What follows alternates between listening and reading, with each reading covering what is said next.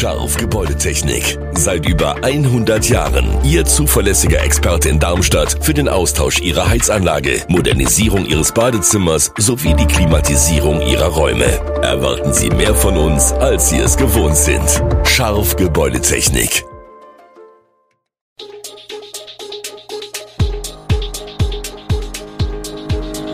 Gude, unser morgendliches News Update.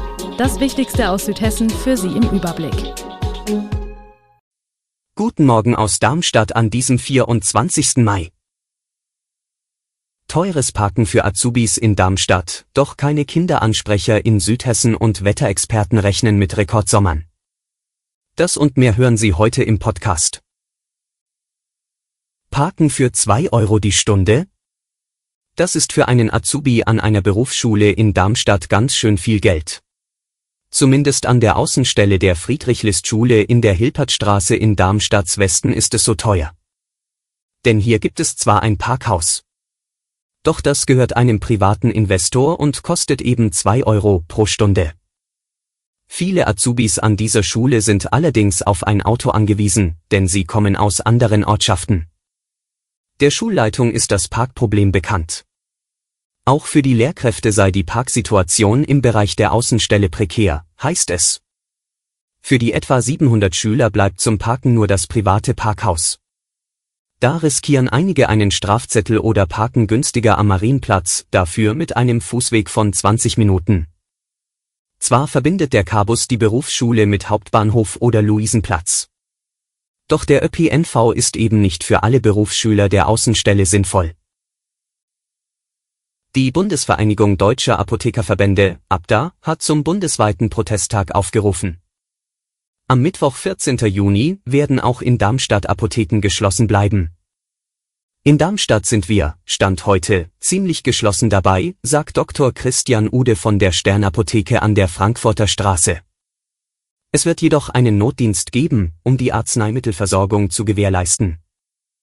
Wir sind an einem Punkt angekommen, wo man sagen muss, wenn sich jetzt nichts ändert und wenn Gesundheitsminister Karl Lauterbach weiter so ignorant mit uns umgeht, dann werden die Menschen das ganz schnell spüren, erläutert Ude auf Nachfrage die Motivation.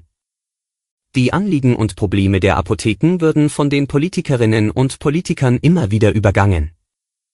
Die Folgen seien Lieferengpässe, Personalnot und eine seit Jahren bestehende Unterfinanzierung. Wir blicken nach Südhessen. Es hat wohl in den vergangenen Wochen gar keinen Mann gegeben, der Kinder in verschiedenen südhessischen Kommunen angesprochen hat. Zu dieser Erkenntnis ist das Polizeipräsidium Südhessen in ihren Ermittlungen gekommen. Anfang Mai haben sich vermehrt besorgte Eltern an verschiedene Polizeistationen in der Region gewandt und Fälle von Kinderansprechern gemeldet. Zudem beobachtete die Polizei, dass entsprechende Meldungen über die sozialen Medien viral gingen. Nach derzeitigem Kenntnisstand kann ausgeschlossen werden, dass es eine Person gibt, die sich Kindern genährt hat, sagt Polizeisprecher Sebastian Trappmann. Keine der Meldungen aus Rheinheim, Reichelsheim, Dieburg, Oberramstadt sowie anderer südhessischer Orte habe sich verifizieren lassen. Die Angst der Eltern sei aktuell wohl unbegründet, bei allem Verständnis, die die Ermittler für die Sorgen haben. Zum Sport. Wo liegt der Schlüssel zum Erfolg des SV Darmstadt 98? Der Schlüssel zum Aufstieg der Lilien liegt in der Einheit und Stärke der Mannschaft, betont der sportliche Leiter Carsten Wehlmann. Der sportliche Leiter ist der Architekt des Erfolgs, schließlich hat er den Kader hauptverantwortlich zusammengestellt. Die taktische Umstellung von einer Vierer auf eine Dreierkette wird ebenfalls als entscheidender Faktor genannt. Außergewöhnlich findet Abwehrchef Christoph Zimmermann den Zusammenhalt innerhalb des Teams. Wir haben so viele enge Spiele gehabt, die wir häufig für uns entschieden haben. Das kann man nur mit einer intakten Gruppe, sagt Zimmermann. Der starke Zusammenhalt und die taktische Umstellung auf eine Dreierkette haben das Team kompakter und schwerer zu besiegen gemacht. Ein Blick auf die Nachrichtenlage in Deutschland. Der Mediziner und Autor Sucharit Bhakti, der als Ikone der Querdenken-Bewegung gilt, ist vom Vorwurf der Volksverhetzung freigesprochen worden.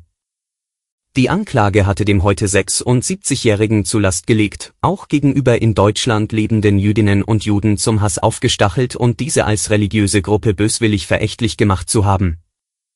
Bagdi hatte Israel unter anderem als Living Hell bezeichnet und im Kontext der Zulassung von Covid-19-Impfstoffen von einem zweiten Holocaust gesprochen.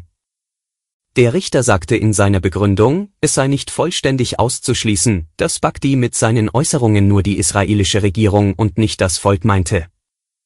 Bagdi war in der Vergangenheit unter anderem als Professor in Mainz und Gießen tätig.